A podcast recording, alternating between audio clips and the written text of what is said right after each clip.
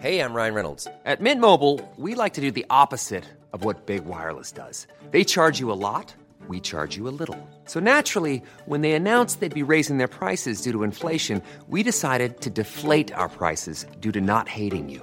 That's right. We're cutting the price of Mint Unlimited from $30 a month to just $15 a month. Give it a try at mintmobile.com slash switch. $45 upfront for three months plus taxes and fees. Promo rate for new customers for limited time. Unlimited more than 40 gigabytes per month. Slows. Full terms at mintmobile.com.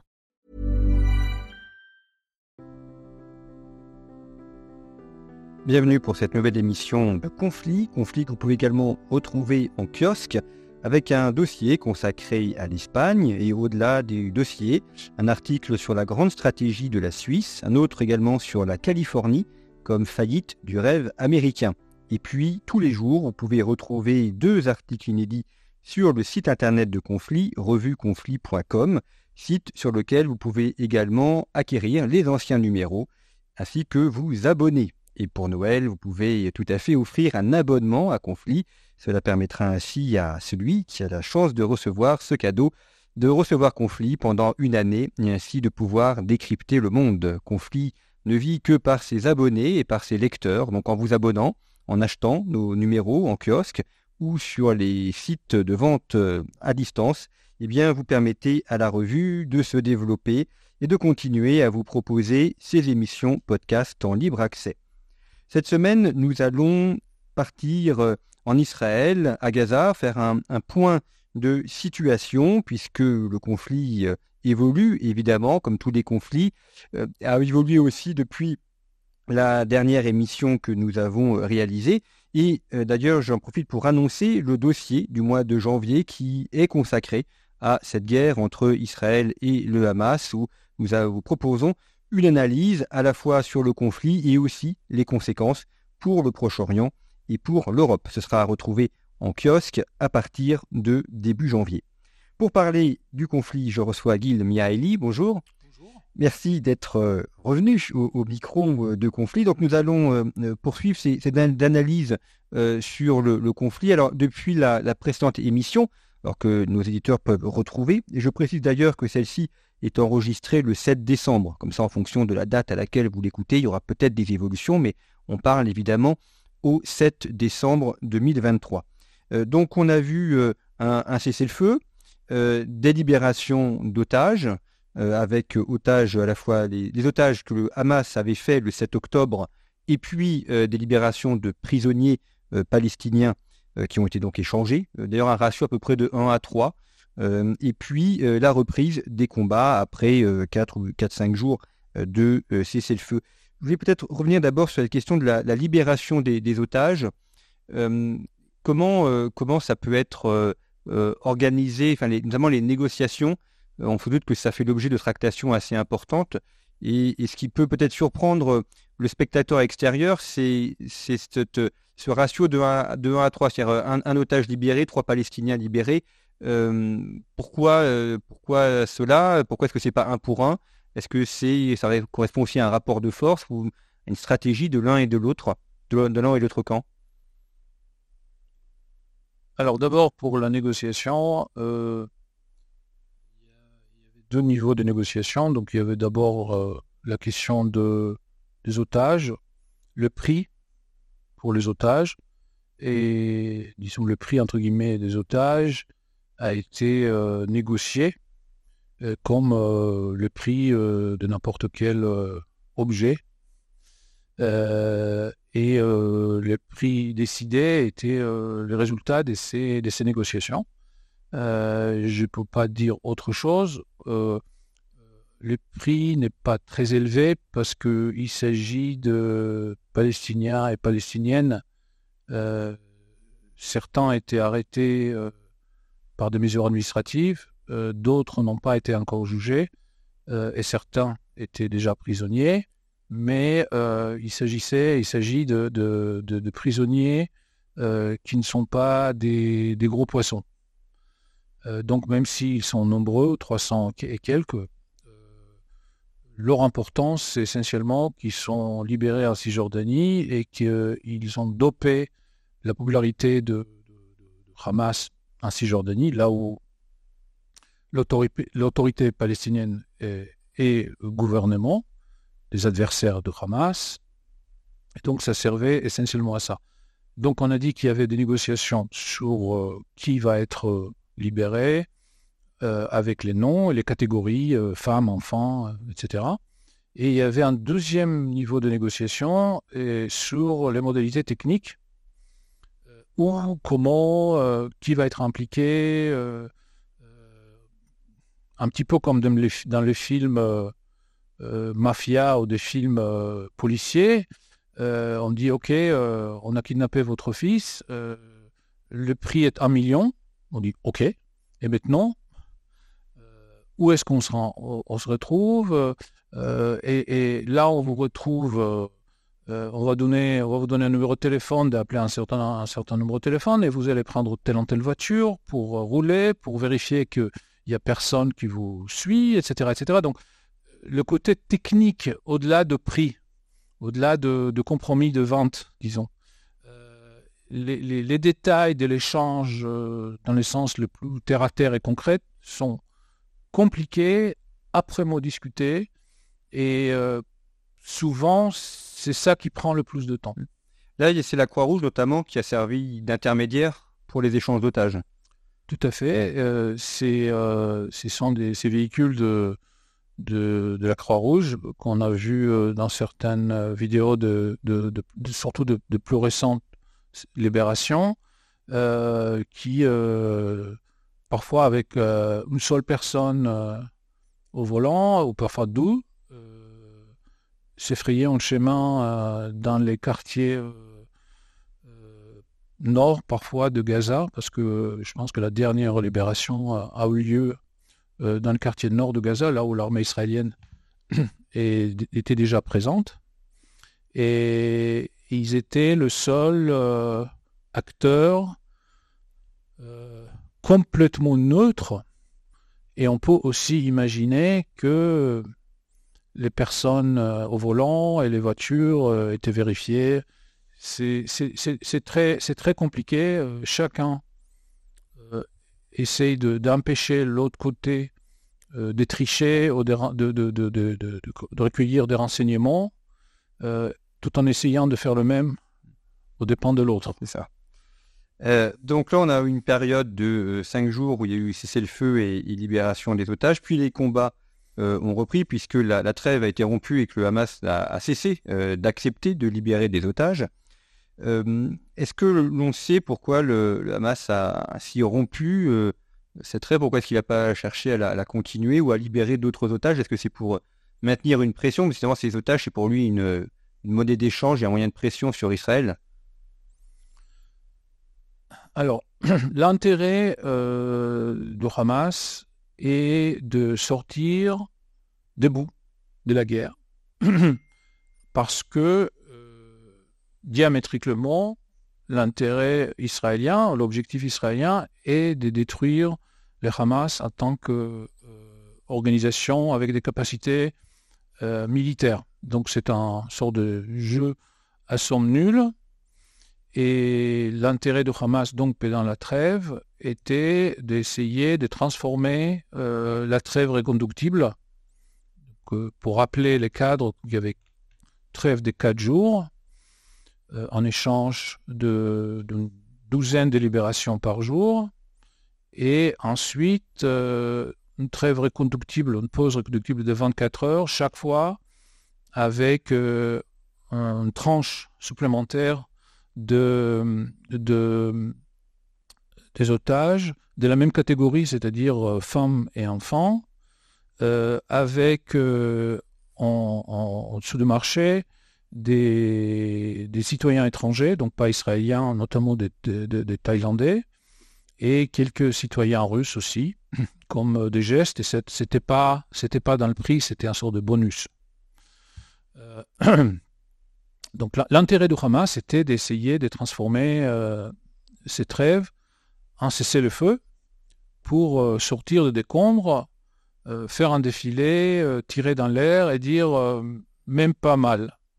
Euh, c'est tout ce que Israël pouvait faire. Ils ont, ils ont créé énormément de souffrance, ils ont détruit la bande de Gaza, mais nous sommes là et nous sommes prêts à refaire ce qu'on a, ce qu'on a déjà fait. Donc ce sera un double défaite israélienne. D'abord, un prix payé en termes d'image, évidemment de très nombreux Palestiniens morts et à ce moment-là, on, on pourrait dire pour rien.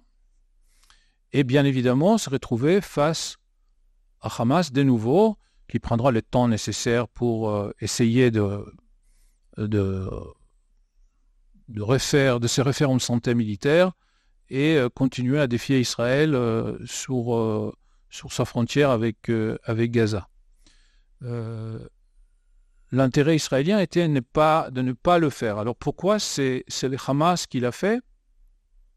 Euh, L'hypothèse est que euh, les autres catégories d'otages euh, sont l'arme stratégique du Hamas. Ce qui, reste essentiellement entre les mains de Hamas aujourd'hui, ce sont des militaires ou ce que le Hamas considère comme les équivalents, c'est-à-dire les Israéliens, hommes, euh, un âge euh, militaire euh, entre 20 et quelques années et 50 ans, donc de réservistes potentiels qu'ils considèrent comme des, militaires.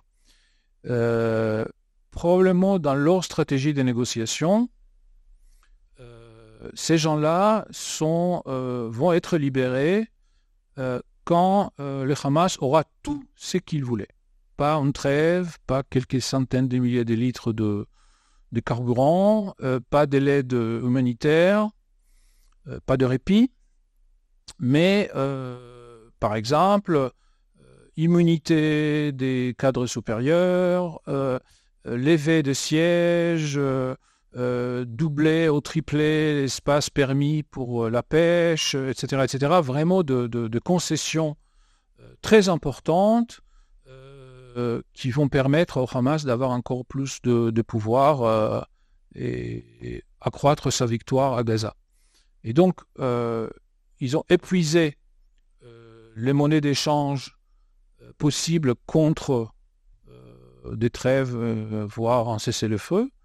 Et selon leur logique, il leur reste juste de quoi négocier les objectifs les plus importants et euh, il considère que Israël n'est pas encore prête à ces genres de négociations, ce qui est vrai. Alors, il est beaucoup évoqué le fait qu'il faut euh, éradiquer euh, le Hamas, mais comment est-ce qu'on peut arriver à l'éradiquer? Puisqu'on sait bien que, certes, il est présent dans la bande de Gaza, mais ce n'est pas le seul endroit où il est présent. Il bénéficie aussi de, financements internationaux et que si concentrer euh, les combats euh, dans la bande de Gaza ne suffit pas. C'est euh, nécessaire, mais c'est pas c'est pas suffisant pour arriver à, mettre un terme à, l'existence de cette organisation. Alors l'objectif israélien est un, petit peu plus précis. D'abord, il faut comprendre comment le Hamas, en tant que milice armée, est organisé. Donc il y a à peu près une petite trentaine, je pense qu'il y a 28 bataillons qui ne sont pas euh, stricto sensu des, unités de manœuvre. C'est plutôt euh, en termes qui est euh, organisationnel et géographique, parce que ce sont des bataillons par quartier. Donc il y a une vingtaine au nord de, de, Wadi Gaza, c'est-à-dire les tiers nord de territoire, ce qui était l'arène de, la première opération terrestre israélienne, qui est toujours en cours. Dans cette euh, zone-là, donc euh, on connaît l'hôpital Shifa qui est au cœur, la ville de Gaza qui est au cœur de cette, euh, de cette zone. Il y a sur, que 18 ou 20 bataillons, dont les deux plus importants sont en train d'être démantelés aujourd'hui même par Israël. Donc Israël est arrivé à les encercler. Ils sont adossés contre la frontière euh, israélienne. Et donc le nord, l'ouest, c'est-à-dire la mer, et le sud, c'est-à-dire euh, euh, adossés à, Wadi Gaza, il y avait des forces israéliennes et il y avait une sorte de poche avec deux, deux, de bataillons importantes qui sont en train d'être démantelés aujourd'hui. et parallèlement, il y a quelques jours, une manœuvre au sud vers Khan Younes a été lancée pour essayer de commencer le démantèlement physique par des fantassins sur le terrain, pas par l'aviation ni par des commandos, de quelques 6 ou 8 bataillons de sud de Gaza.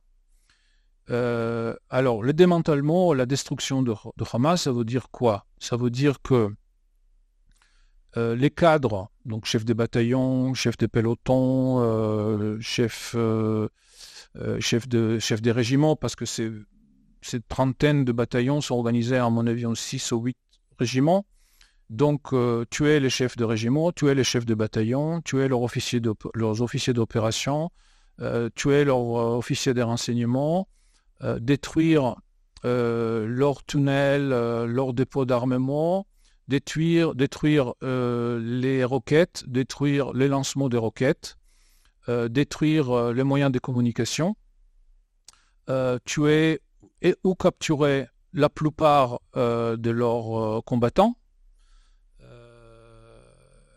Et euh, ensuite euh, démanteler leur structure administrative, euh, démanteler les ateliers où ils fabriquaient notamment des roquettes, mais aussi des explosifs, et faire en sorte qu'à la fin de l'opération militaire israélienne, le Hamas n'aura presque plus de structures souterraines, que le Hamas n'aura presque plus de roquettes, presque plus de, moyens de lancement de roquettes, que euh, une grande partie de ces combattants soient morts ou euh, capturés, une très grande partie de ces cadres expérimentés euh, morts ou capturés. Et à partir de ce moment-là, le Hamas va être une organisation qui a du mal à se, coordonner, capable essentiellement de tirer des obus euh, de mortier à quelques kilomètres, peut-être de tirer quelques roquettes de, portée assez limitée, évidemment tirer sur les soldats, soldats, israéliens sur place, faire des attentats kamikazes sur les forces sur place, mais il aura des capacités extrêmement limitées de lancer des opérations par la mer, euh, par les airs ou par la terre contre le, territoire israélien et presque pas euh, de, capacité de tirer des roquettes de plus de 3-4 km, c'est-à-dire de menacer euh, le port d'Ashdod, la ville de Tel Aviv, l'aéroport Ben Gurion ou la ville capitale de Jérusalem. Si Israël arrive arriver à cette situation physique, ça va être considéré comme un succès euh, militaire qu'il faudrait évidemment à ce moment-là traduire en une sorte d'arrangement avec de dimensions politiques euh, importantes pour que ce soit durable, même sans une présence massive de troupes euh, israéliennes dans la bande de Gaza.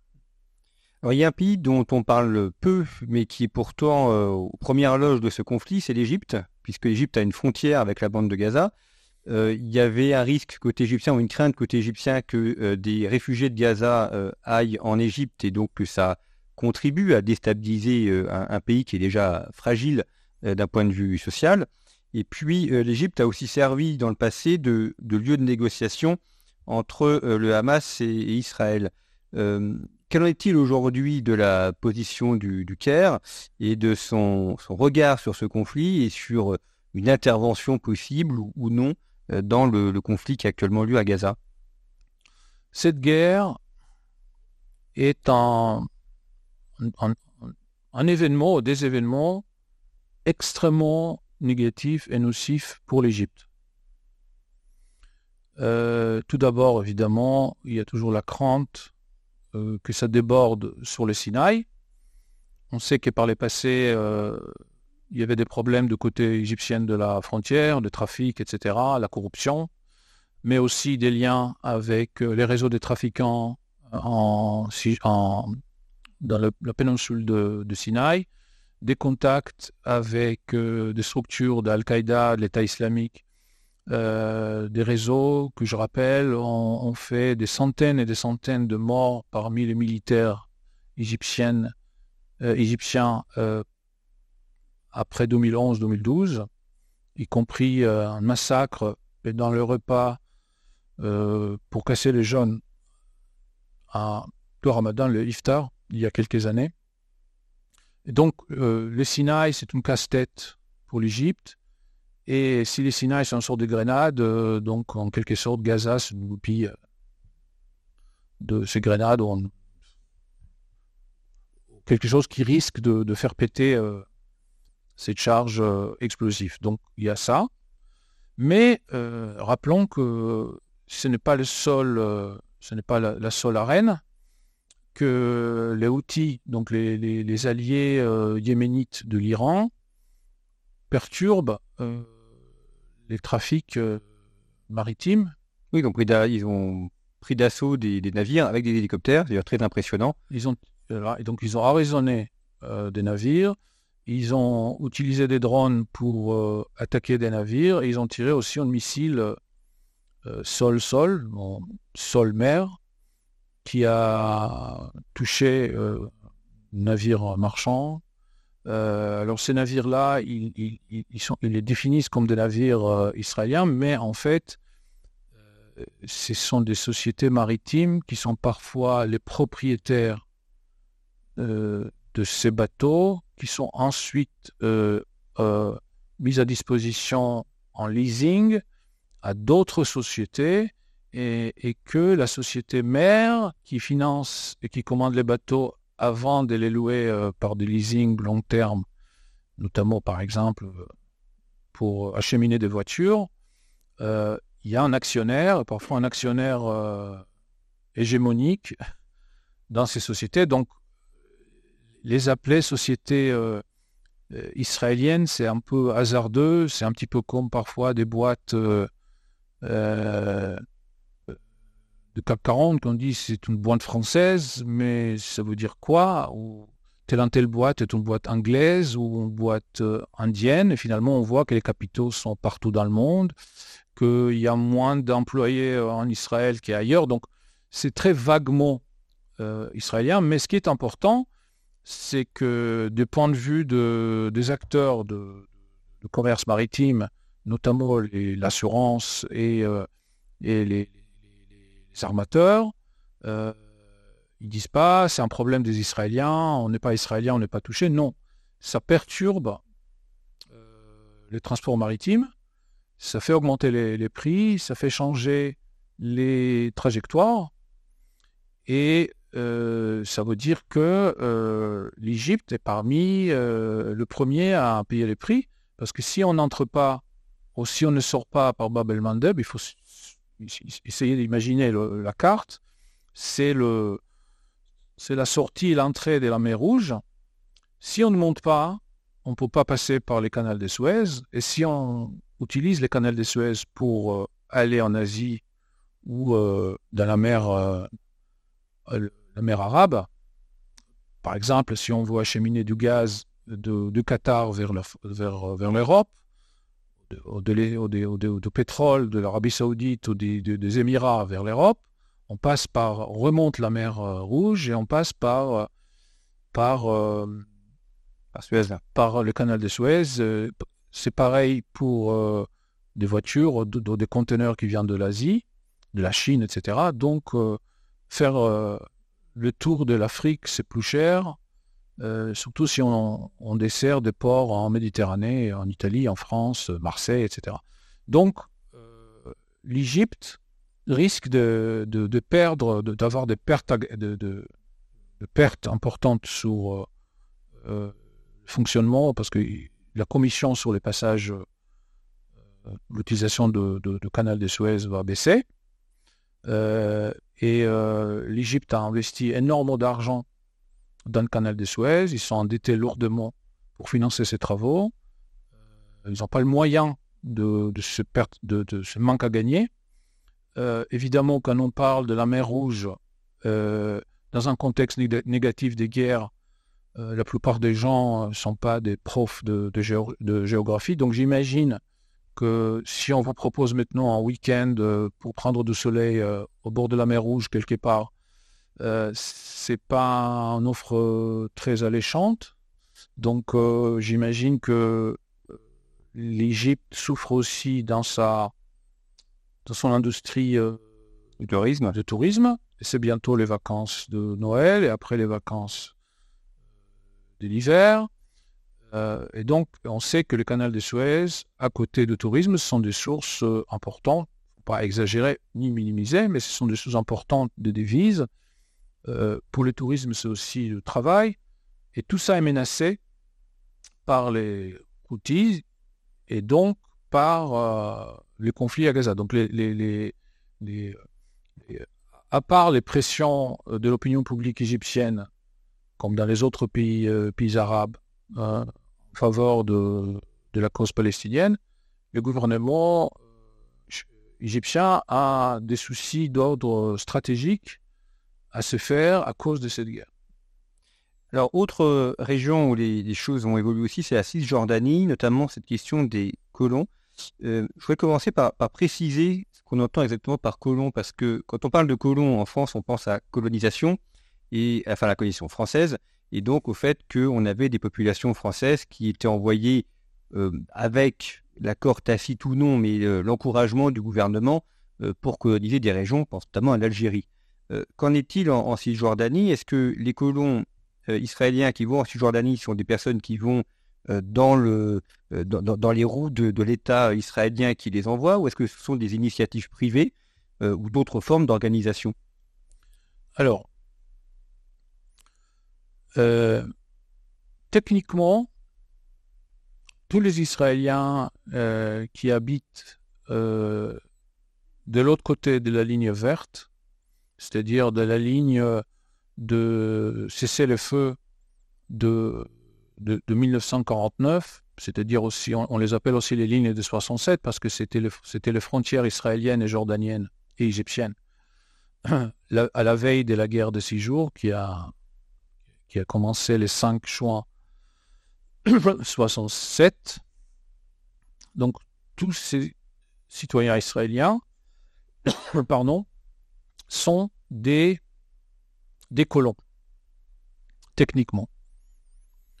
Après, euh, la plupart de ces colons, dans le sens technique juridique du terme, habitent dans des quartiers euh, de Jérusalem, des gens, des, ça a l'air d'être des créteils, des, je sais quartiers comme ça, comme les Valois, qui a été construit dans les collines euh, autour de Jérusalem, euh, dans ses frontières euh, municipales de 67, et dans d'autres villes qui ont créé un sort de grand Jérusalem, euh, donc là habite l'essentiel de colons techniques juridiques, et c'est pas d'eux qu'on parle. Là, il s'agit des gens qui ont acheté des appartements euh, avec euh, un engagement idéologique ou politique plus ou moins faible, et dans la plupart des négociations avec l'autorité palestinienne, qui n'ont jamais abouti, mais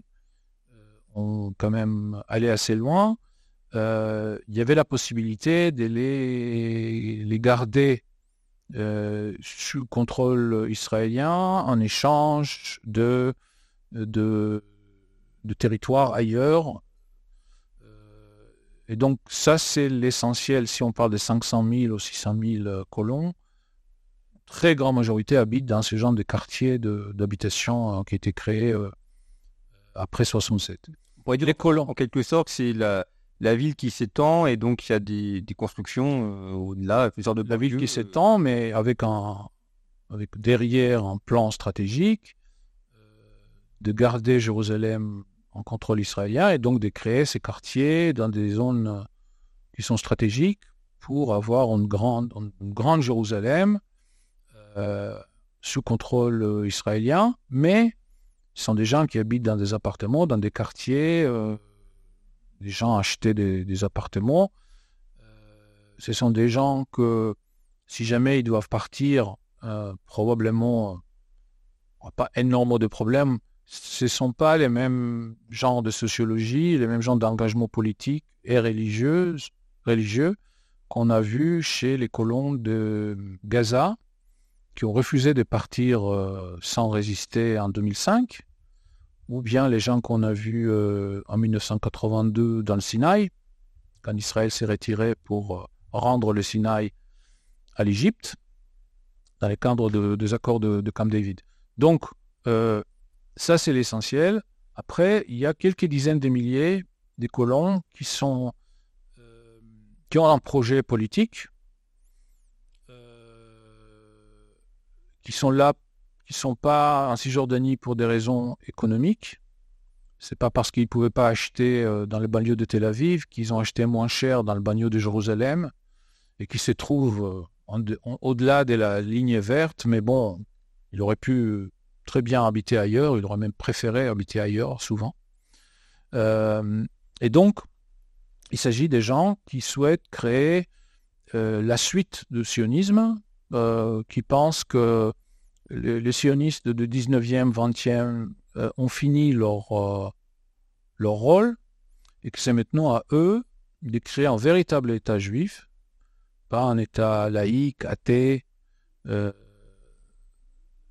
reprendre le flambeau de kibbutz et de créer sur les collines de la Judée et de Samaris, que le nom hébraïque de la Cisjordanie, des villages qui annoncent la véritable république juive que désormais il faut créer une forme de théocratie. Euh, donc ce sont des gens qui euh, euh, ne sont pas dans une réflexion politique ou géopolitique, ils sont dans, une, dans un cadre de pensée qui est plutôt religieux et théologique. pour eux, le fait que la Bible, selon eux, sert en sorte de preuve de propriété, euh, ça suffit. Euh, et ils font euh, relativement peu de cas de l'État, de ses lois, etc. L'État a un rapport très ambigu avec ces gens-là. Ils ont commencé leur mouvement en 74, de très peu de temps après la guerre de 73. C'était l'une des réponses de la société israélienne au choc terrible de la guerre de 73. Il y avait un mouvement qui allait vers euh, négociation avec l'Égypte, mais il y avait aussi des gens qui avaient une autre réaction, un petit peu. J'ai fait un parallèle, mais bon, ça vaut ce que ça vaut. On sait qu'après la défaite française de 1870, il y avait un mouvement de retour vers le catholicisme qui a vu dans la guerre euh, un châtiment divin euh, et qui pensait que la, France doit euh, retrouver la foi, l'Église, les mœurs, qu'au lieu de construire un opéra, il faut construire un basilique, que la bonne idée, c'est de la construire là où il y avait le haut lieu de la commune. Et donc, il y avait un, une sorte de mouvement de revenir vers la foi, Dieu, l'Église, et de voir dans les, événements, dans la géopolitique, une forme d'expression divine de messages, comme dans la Bible d'ailleurs, chaque fois que le peuple euh, ne suit plus Dieu, euh, il y a un ennemi qui arrive et qui, euh, qui, qui, arrive à battre les Israélites sur le champ de bataille, et cette défaite n'est pas un événement géopolitique, mais un événement divin, un châtiment. Et donc, ils sont dans ce genre de, de, cadre de pensée. Ils ne sont pas très nombreux, mais ils sont suffisamment nombreux et ça fait des décennies qu'ils vivent dans leur euh, village, bourgade, euh, entre eux. Euh, ils sont suffisamment puissants pour être des membres essentiels de la coalition de Netanyahou, avec quelques ministres. ils sont pas, je pense qu'ils sont quatre ou cinq, ça suffit pour tenir le gouvernement par la barbichette. Et, donc, euh, ce sont ces gens-là aujourd'hui qu'on accuse, souvent avec raison, de vouloir euh, profiter de la crise avec euh, le Hamas à Gaza pour de, régler leurs comptes avec certains de leurs voisins, pour accaparer des terres, pour faire fuir des, Bédouins ou d'autres Palestiniens qui ont construit des maisons, etc., etc., ou, juste provoquer, ou parce qu'ils habitent à côté d'un village et chaque fois qu'ils passent par ces villages palestiniens, ou souvent on, leur jette des pierres, ils profitent de la situation pour faire des razzias pour établir un, équilibre de dissuasion privée entre eux et les Palestiniens qui habitent à côté. Euh, depuis le début de la guerre, depuis le 7 octobre, il y avait en Cisjordanie euh, presque 240 morts palestiniens. On pense qu'au moins une dizaine, on soupçonne qu'une dizaine euh, de Palestiniens tués, été abattus par des, ces colons-là, dans des circonstances que la police juge très très suspect. Il y a quelques personnes qui étaient déjà arrêtées, il y a quelques personnes qui étaient éloignées, euh, il y a des enquêtes. Euh, donc euh, la situation est inflammable. il y a beaucoup de violence en Cisjordanie maintenant. Le Hamas est très populaire. L'armée israélienne est obligée d'intervenir presque chaque nuit. Et même si sur les 240 morts, il y avait une dizaine qui étaient tués par des colons, ça veut dire qu'il y avait 230 euh, qui étaient tués hein, quand ils, préparaient des attentats, ou ils étaient en train de, s'organiser, ou, qui ont tiré sur des soldats quand il y avait une raid de l'armée. C'est aussi, c'est beaucoup, c'est beaucoup. Euh, et donc Israël essaie de maintenir le couvercle sur la Cisjordanie, mais à l'intérieur, euh, ça boue, ça bouillonne, disons, ça bouillonne très fortement. Et euh, c'est pas, euh, ce sont pas des bonnes nouvelles, disons. C'est pas de bonnes nouvelles. Et ça aussi, c'est un, ça fait partie de, de ce que le Hamas pourra indiquer comme un succès. Merci beaucoup, Gilles pour ce tour d'horizon et, analyser euh, les évolutions euh, du conflit. émission enregistrée le, 7 décembre, donc d'ailleurs, c'est le pas fait exprès, mais deux mois, euh, jour pour jour, après l'attaque du 7 octobre, et on voit qu'en deux mois, il s'est passé énormément de choses. Vous pourrez retrouver début janvier en kiosque euh, le dossier de conflit qui est consacré à cette guerre et aux conséquences pour le Proche-Orient, et également pour la France et l'Europe. Et puis euh, également d'autres analyses sur le site internet de conflit, revueconflit.com, site où vous pouvez également retrouver nos anciens numéros. Et puis abonnez vos proches pour Noël. Si vous n'avez pas l'idée de cadeau de Noël, eh bien, c'est l'occasion d'offrir euh, ce magazine et cette analyse régulière du monde et de la géopolitique mondiale. Merci beaucoup pour votre fidélité. À très bientôt.